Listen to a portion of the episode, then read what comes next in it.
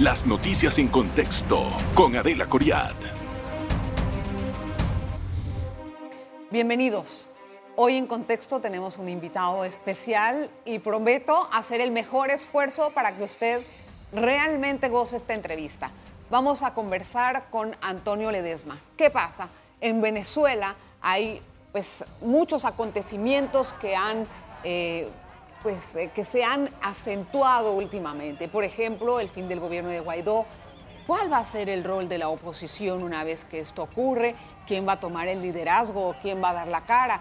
¿Cuál es el futuro de Venezuela desde los ojos de la oposición? Todas estas preguntas y además, obviamente, la experiencia personal de Antonio Ledesma, ex alcalde de Caracas, las vamos a tener hoy en el programa. Así es que no quiero dar más tiempo la introducción, don Antonio, porque luego me voy lejos y no lo dejo hablar. Y es mejor que usted hable. ¿Cómo está? Bienvenido. Muy bien, que es aquí cerquita. Bienvenido. Gracias por estar con nosotros en contexto, don Antonio. Don Antonio, usted fue un preso político en Ramo Verde. Estuvo eh, un tiempo considerable y logró después la huida, de la que tal vez quisiera algunos detalles más adelante, porque me parece peliculesca, ¿no? Pero ahí en esa cárcel se han quedado varios presos políticos, incluido un periodista que es Ronald Carreño. ¿Se puede luchar desde afuera para esos presos políticos? Es una obligación moral, sobre todo de quienes somos, hemos sido presos políticos. Y puedo confesarle a usted y a la audiencia que si algo necesita un preso político es no ser olvidado. Cuando uno está tras barrotes, lo menos que espera eh, son mm, palabras de solidaridad. Que quienes están todavía preservando la libertad la pongan al servicio de la lucha que haga posible que nosotros recuperemos la libertad. ¿Qué tanto efecto hace esa lucha dentro de Venezuela? La resistencia da lugar a que el pueblo no se rinda. Creo que en la medida en que se mantenga el pueblo persistiendo, siempre va a haber la posibilidad de volver a encender el sol de la libertad en el país. Usted fue una persona que logró escapar de una casa por cárcel después de que lo habían mantenido en la cárcel, o sea, en prisión. Le dieron casa por cárcel, pero ahí planeó una fuga peliculesca. Yo sé que el programa no es muy largo, pero sí quiero que me dé detalles porque usted se los guardó por muchísimos años y ya me dice que los ha revelado en el libro que presentó pero me gustaría que le cuente a la audiencia cómo fue ese momento en que se escapó y cómo fue la estrategia para, para la huida. Primero me inspiré en el Quijote. Mm. Cuando releyéndolo eh, pude beber de, esas frases, eh, eh, ese, ese epicentro que detonó mi alma la decisión de fugarme. El Quijote le decía a Sancho Panza que no hay tesoros que escondan la tierra ni los océanos más grandes que la libertad. Por eso decidí emprender esa fuga. Yo estaba ya cumpliendo más de mil días preso injustamente. Contra mí habían pedido 26 años de cárcel acusándome de manera artificiosa de traición a la patria, de agavillamiento para conspirar. Eh, mi escape fue una puesta en escena con mucho riesgo yo salí a las 8 y 30 de la mañana de mi casa por cárcel, me fui escondido en, la parte trasera de una, de una camioneta. Eh, ¿Quién manejaba esa camioneta? Una persona de, mucha confianza. ¿Pero no se veía usted? Este, no, no me veía. A mí me dieron la gente que me ayudó a montar la operación, eh, dos personas que estaban en el exterior, que planificaron conmigo esta operación, me dieron a mí la libertad de escoger a esa persona que iba a correr el riesgo de introducirse en la casa por cárcel para sacarme luego en esa camioneta. Y desde entonces eh, recorrí eh, más de mil kilómetros, eh, pude traspasar más de, más de 44 alcabalas, lo que llaman puestos de controles militares y policiales. Bueno, con la ayuda de Dios. No, pero tuvo que haber, Claro, bueno, yo tuve algunos contactos de militares retirados, uno que otro militar activo, eh, eso ayudó en alguna, alguna medida. Hay gente que me dice, ¿en qué alcabala? ¿Cómo voy a decir en qué alcabala? Si digo en qué alcabala, buscarán la bitácora y podrán detectar quién estaba de guardia. logró que dentro de, de, las jefaturas de los militares le echaran la mano. Sí, hubo la, la cooperación de dos, de dos figuras militares activas, más de unos militares que estaban ya retirados, que me habían ofrecido la cooperación y me fue ¿A sumamente ellos le ofrecieron a usted la cooperación? Sí, me, me ofrecieron la cooperación y junto con ellos más de 30 personas, porque era el que me iba a buscar. Estaba también que iba a la- pasar. La, persona que se encargó, por ejemplo, de habilitar lo que llaman escondites en varias ciudades en mi trayectoria. Esa persona no sabía que los escondites eran para mí, nunca supo que yo me iba a fugar, sino cuando apareció la noticia en los portales. Y la idea era que yo iba a estar viendo un portal de noticias en el, en el trayecto de mi fuga para que si en ese portal de noticias aparecía la información de que había movimiento policial en mi casa por cárcel, yo abortaba la fuga. Y si estaba en Maracay, me escondía en Maracay. Si estaba en Valencia, me escondía en Valencia. Ese era, ese era el, el ¿Y plan B. tuvo que pagar por eso? Hubo siempre gastos de logística, pero ¿Y a los eso, mismos, este, eh, y- militares No, no, no, en absoluto, nada. ¿Y ni- por qué se este, ofrecieron a hacerlo gratis? Bueno, yo creo que están convencidos de que era una injusticia lo que se estaba cometiendo conmigo, como sé que hay militares en este momento Sí. que consideran que es eh, un tratamiento brutal lo que se está haciendo con sus propios compañeros de armas. En Venezuela hay un centenar de militares presos, simplemente Ah, por disentir de la manera irregular como se conducen eh, Nicolás Maduro y sus compinches. O sea que después de ahí ya llegó a Colombia y ya tomó un vuelo directo a España. Yo llegué a, a San Cristóbal en la madrugada del 17 de noviembre. De allí me, me- me dieron algunas instrucciones, por ejemplo, rasurarme, De 2017 eh, no usar lentes en la fuga, eh, caminar de manera diferente a, a- a como habitualmente lo hago. Yo habían, me habían dicho que ensayara un tipo de voz distinto, porque a mí me reconocen mucho por mi Sí. tono de voz, y, y es cierto. Y, y de allí yo ensayé un personaje que le puse como nombre Venancio. Ajá. Y a Venancio lo utilicé en dos oportunidades en el trayecto, que era simular un tono de voz totalmente diferente ¿Y para que no me reconociera. español? No, como español, pero un Venancio es un, un, eh, un personaje típico campechano, siendo yo del llano, como soy del llano venezolano, me fue fácil dominar esa- ese acento y esa, y esa cadencia. Y- Luego llegando a San, Cris- a San Cristóbal, tuve que esperar 10 minutos para que abrieran el puente. Yo decidí irme por el puente, asumir ese riesgo, porque la otra alternativa eran las trochas. Pero las trochas se me advirtió, me advirtió un militar, Más que eran muy riesgos porque estaban controladas por las mafias, los grupos narcoguerrilleros, el AMPA común, y podían secuestrarme, desaparecerme o venderme Uy, no, al régimen de. Nicolás Maduro. Otro problema. En algún momento de esa fuga, ¿sintió estos nervios que dice, aquí, la, aquí, aquí ya, aquí quedé? Yo este, me apoyé mucho en la fe y tenía en mi bolsillo una imagen de San Charbel, que es un santo eh, libanés. E ¿Quién invoqué a todo el mundo, el espíritu de mi abuela, el espíritu de mi mamá, el de mi papá, el de amigas y amigos para Pero que me uno protegieran. igual tiene miedo. Sí, por supuesto, que yo soy de carne y hueso. Claro. Eh, y el que- el que ¿qué no siente- momento le el- hizo quebrar tal vez? En no, ese- ningún momento. Bueno, hubo un momento en que no me quebré, sino que más bien apelé a mi experiencia y mantuve la, o preservé la serenidad, que fue un momento en el que eh, vi en una carretera entre Valencia y San Carlos, el estado Cogé desde Venezuela, una, un, un puesto policial improvisado y dije, esto me, me agarraron. Resulta que estaban era chequeando los códigos, los seriales de los vehículos. Y el vehículo que se había utilizado afortunadamente estaba limpio. Luego, en un puesto de control, un, un funcionario se empeñó en pedirnos cédulas de identidad. Y yo estaba en la parte trasera, eh, me resguardaba con una gorra, eh, y, y el hombre insistió en pedirme la cédula. Y le dijeron, ese hombre está enfermo, lo acaban de operar. Y es en donde, donde apareció Venancio y modificando mi tono de voz, más bien yo le le, dijo le él? respondí de manera agresiva, ¿qué me vas a pedir cédula? A mí me acaban de atracar, me quitaron el teléfono celular, vayan a buscar más bien a los delincuentes, en vez de estar molestando. Y me no, bueno, sigan, sigan, sigan. ¿Se comió el cuento? O- sí, sí. Y otro, otro, otro momento en el que paso la alcabala más peligrosa, ubicada entre Barinas y el estado portuguesa, y después que pasamos aplaudimos en el carro, celebramos, pero cuando avanzamos unos kilómetros nos encontramos con unos vehículos con los- las cocteleras encendidas. Yo dije, nos agarraron. Resulta que es que un camión que transportaba víveres se había quedado enganchado en un puente eh, de estructura de acero y estaban, estaban saqueándolo, lo estaban saqueando, Ah, el, el mira camión tú. lo estaban saqueando. Y luego, cuando ya estoy llegando bastantes punto, al- al- al- al punto de control, donde ya iba a pasar a, a poner un pie en territorio colombiano, una señora me reconoce y, dice en alta voz, Ledesma.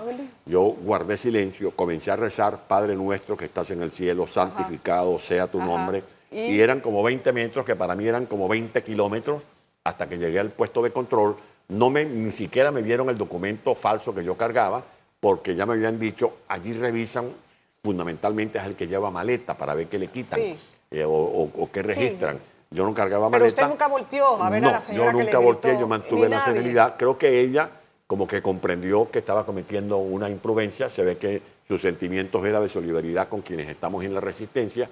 Y cuando ya puse un pie en Colombia, el funcionario que estaba esperando me dijo bienvenido a la libertad. Wow, qué historia. Pero vamos a hacer una pausa, don Antonio, porque hay mucho más que hablar con este gran, gran personaje. Una pausa.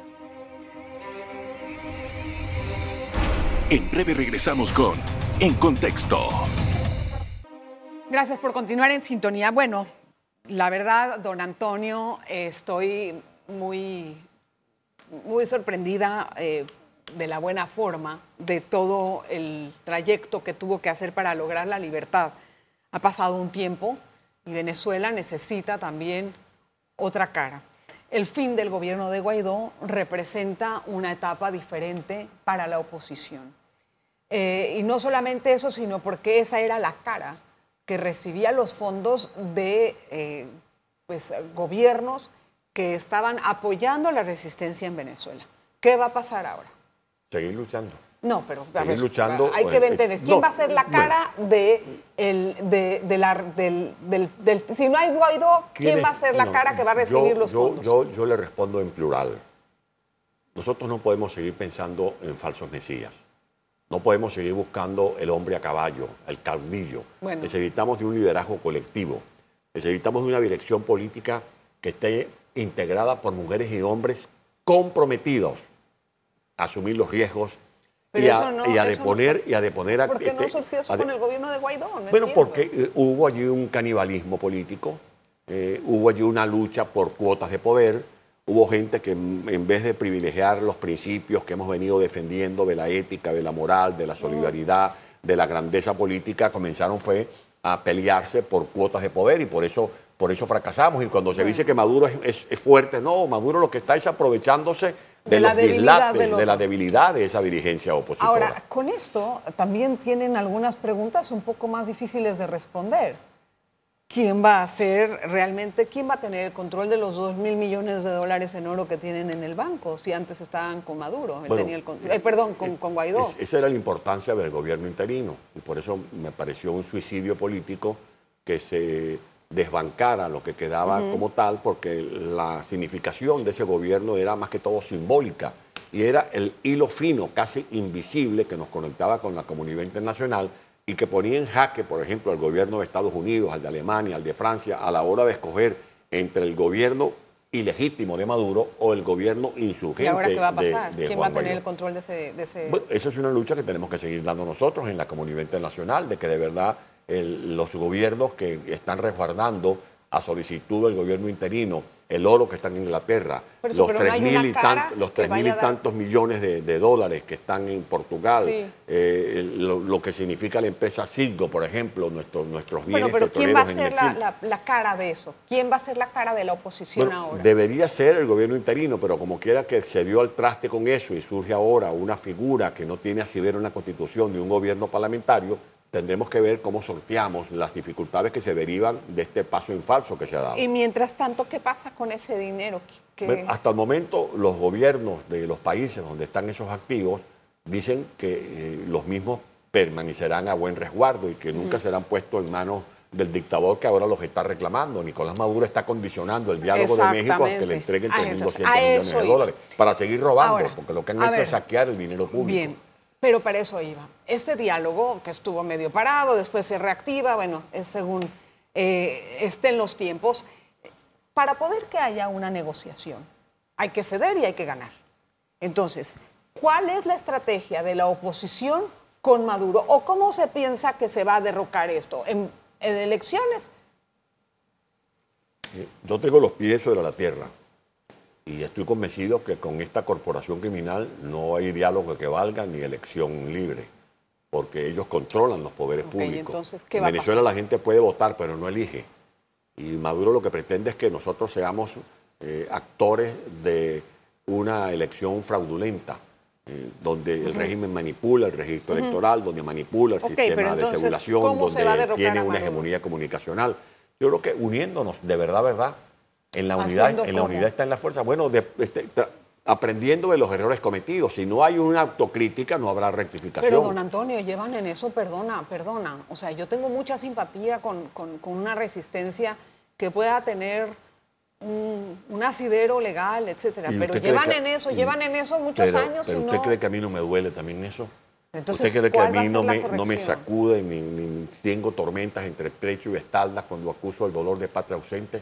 Cuando yo salí de Venezuela, eh, me fui recordando al maestro Andrés Luis Blanco cuando le dijo a Gallegos, vete caminando de espaldas para que sientas que estás ¿Y volviendo. qué le provoca a usted ese dolor que siente y que no puede lograr? Una gran angustia y al mismo tiempo un gran desafío eh, de decirme a mí mismo que uno tiene que levantarse tantas veces cuando uno sufra un traspié y convertir estas dificultades en una oportunidad para que tengamos una dirección política conforme a la cual sea posible vencer a esta tiranía que está sojuzgando al pueblo y que es una amenaza no solo para Venezuela, sino para la comunidad internacional. Eso requiere de una estrategia y de un plan, o tal vez de una negociación, don Ledesma. Es que, como usted lo acaba de decir, las, las negociaciones, los diálogos son entre factores en pugna y siempre eh, alguien tiene que salir con, alguna ventaja. Pero es que, es, que los es que nos hemos sentado más de 12 veces. pero Lo que ah, ocurre es que esos no son diálogos, esos son eh, puestas en escena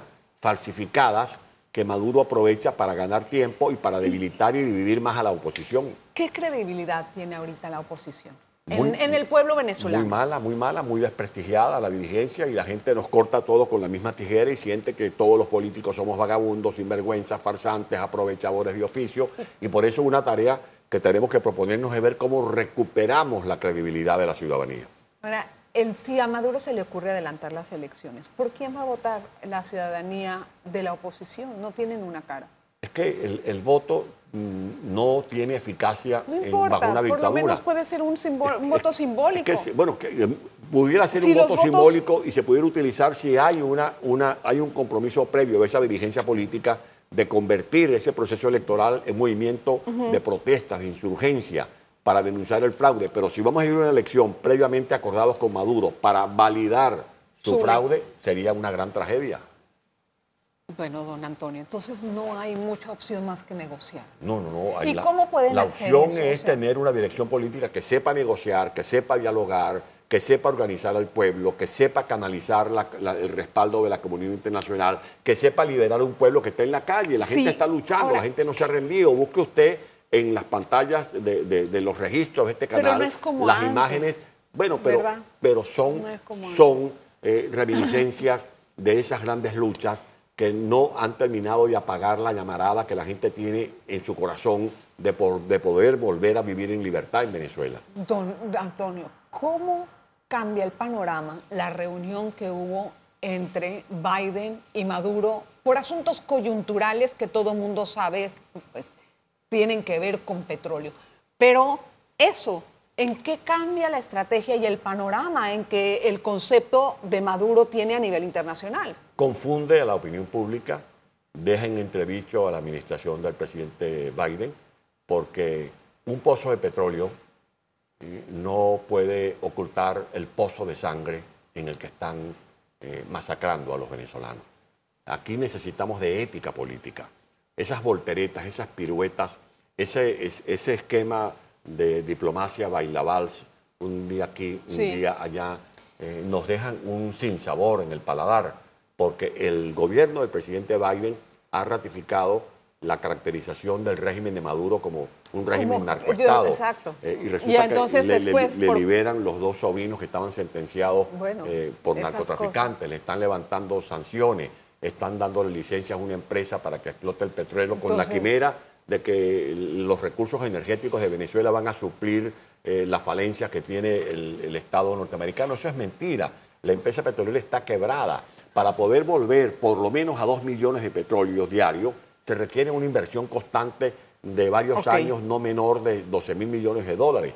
Y en Venezuela, mientras no haya seguridad jurídica, no va a haber confianza para ningún tipo de inversión. Tengo que hacer una pausa, don Antonio, porque el tiempo vuela con usted, ¿ah? Uno se entretiene tanto. Vamos a un Breve cambio y regresamos enseguida. Rápido. En breve regresamos con En Contexto. En nuestro bloque final quiero tocar algunos temas coyunturales, internacionales, que pueden también afectar eh, o que pueden, no sé, truncar, por así decir, ¿no? los anhelos de la resistencia. Primero uno, em, Maduro está respaldado por países como China, Rusia, Irán. Ese respaldo que puede tener él lo fortalece en el poder. Y ya eh, deja de ser realmente el presidente de un país, sino que empieza a ver como un factor de, de fuerzas entre los enemigos comerciales o enemigos militares entre Estados Unidos y eh, las personas, o perdón, los países que apoyan a Venezuela. Eso, ¿cómo maneja el, mapa geopolítico? Bueno, déjeme describirle ese mapa, ese mosaico. Uno, nosotros estamos invadidos por eh, los, grupos del castrismo. Venezuela es el, único caso particular que, paga para que nos invadan. Le, damos, le seguimos dando gasolina, nafta a los hermanos Castro. Dos, Maduro es una pieza del Foro de Sao Paulo, que sabemos cuál es la agenda que tiene ese Foro de Sao Paulo de alentar lo que llaman las guerras de cuarta y quinta generación. Ya no es con, desde las guerrillas, sino promoviendo convulsiones en las calles, como lo hicieron en Chile, como lo hicieron en Colombia y como lo están haciendo ahora en Perú. Trece, eh, no se trata de que Putin y, los gobernantes chinos sean amigos de Maduro. Están es interesados en el uranio que tiene Venezuela, en, el oro que tiene Venezuela, motivación en el coltán que tiene Venezuela, en el toriol que tiene Venezuela y en la ubicación estratégicamente valiosa desde el punto de vista geopolítico que tiene Venezuela, que está a pocas millas del territorio norteamericano. No es lo mismo pretender lanzar un misil desde Teherán hacia Miami o hacia Washington que lanzarlo desde Caracas. Y eso es lo que tiene que ver el gobierno del presidente, una amenaza, que el problema no es de, nada más de los venezolanos, este es un problema eh, global, es un problema del hemisferio. El, Venezuela ya no es un Estado de Derecho, es un narcoestado. En Venezuela no tenemos un Estado social de justicia, tenemos un Estado fallido, porque las instituciones son controladas por la dictadura. en Venezuela no hay Estado de Derecho, no hay libertad de expresión, no hay derecho de propiedad. Esa es, la verdad. ¿Cuál es el futuro que usted le ve a Venezuela entonces? Bueno, ¿cuál es el futuro que le veo al continente? Bueno, ¿cuál porque no es que en Venezuela se va a salir el último que apague la luz.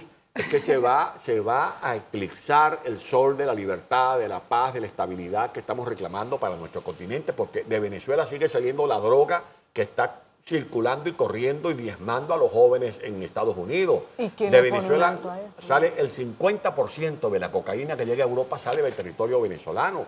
En Venezuela ya, eh, ya Venezuela es la guarida de la narcoguerrilla. En Venezuela están los tentáculos del terrorismo internacional. ¿Qué propone? ¿Qué propone? ¿Qué propone responsabilidad. Yo propongo y con Estados que, Unidos, haya, que, haya responsabilidad de los, gobiernos, de los gobiernos del mundo libre esta no es una lucha entre izquierda y derecha, este es un combate entre el eje del mal, entre el, eje de los que ah, queremos vivir en libertad. Esa es la gran verdad.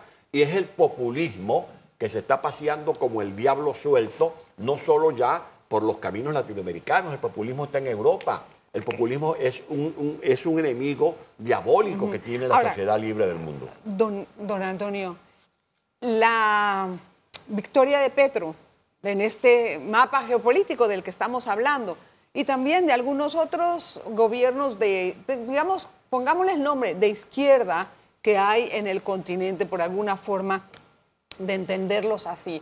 Todo eso en este momento, y más tal vez lo de Petro con Maduro, fortalecen a Maduro y lo hacen más difícil o sea, ¿por qué Maduro quisiera dejar el, poder? Es lo que yo me pregunto. No, no tiene incentivos ahora para dejar el poder, y mucho más cuando siente que tiene a unos socios, de que, todos que tiene a unos socios empoderados, Lula en Brasil, Petro en, Colombia, pero eso es también la responsabilidad que tienen los pueblos. Este, porque eso no es cierto que los pueblos siempre tienen razón, hay pueblos que se equivocan, porque actúan encandilados por los faroles del populismo, del mesianismo, esas falsas proclamas que terminan manipulando a la ciudadanía de los pueblos. Usted presentó un libro recientemente. Sí. y yo quisiera que me hable un poquito de esto, no me queda mucho tiempo, pero me encantaría que me cuente qué secretos usted revela ahí que dice que se los tenía guardados con el libro de Carlos Andrés. Documentos que ponen en, blanco y negro las verdaderas políticas que se pusieron en marcha para transformar a Venezuela, cómo Venezuela ahora está pagando las consecuencias de la lucha cañita que se desarrolló entre hermanos, entre líderes políticos que ya no debatían por ideas o por proyectos, sino que andaban con un talonario de facturas, pasándole la factura, pasándole la cuchilla a, quien, a los que ya no veían como adversarios circunstanciales, sino como enemigos. Buenas lecciones. Y esos rencores son los que hacen daño. Y eso es lo que tiene que ver el pueblo de Argentina, que las luchas que se están dando en Argentina, en Chile, en Brasil y aquí en Panamá no terminen descabezando lo que queda de instituciones válidas en países como este. Don Antonio, brevemente, el tiempo, eh, perdón, el ingreso de los venezolanos. Últimamente se ha hecho un estudio que designa que son, hay aproximadamente 6.5 de millones de venezolanos que viven en total en, pobreza. A mí me gustaría entender cómo se sobrevive una respuesta corta. Bueno, una respuesta corta es que el salario de un venezolano hoy es 6 dólares. Así Por eso hay gente que se viene a Panamá y cruzan la selva de Darién. No vienen hacia el turismo, no es que vienen a ver el canal de Panamá, no. Vienen a tratar de encontrar un, alero en el que protegerse junto con sus hijos. Un país con una economía desbarrancada, un país que tenía la empresa petrolera más prestigiosa, una de las más prestigiosas del mundo, como era PDVSA, que producía 3.300.000 barriles cuando llegó Chávez al poder, ahora está boqueando y apenas estornuda no más de 500.000 barriles diarios. Es la tragedia del populismo, de esos eh, falsos mesías que andan por allí paseándose de tribuna en tribuna, hablando del pueblo y por el pueblo, que terminan estafando la buena fe del pueblo. Vamos a, vamos a tener el ojo puesto en lo que siga, en los bueno, que compren, busquen el libro claro La Tumba. Que sí. El libro La Tumba está en Amazon, donde narro todo lo que fue mi fuga, que busquen el libro de dónde venimos y hacia dónde vamos, donde hablo de la tragedia de Venezuela y de las soluciones que usted me está ahora requiriendo, y el libro de Carlos Andrés Pérez, el presidente que murió dos veces. Gracias. Y ahí encontrarán por qué muchas veces los políticos no solamente morimos en una guerra con un disparo, sino que morimos moralmente. Gracias, don Antonio. Mucha suerte en este largo, largo peregrinaje. Gracias a usted por estar con nosotros en, el en contexto. Nos vemos la próxima. Las noticias en contexto con Adela Coriad. Revive este programa entrando al canal 1 de BOD de Tigo.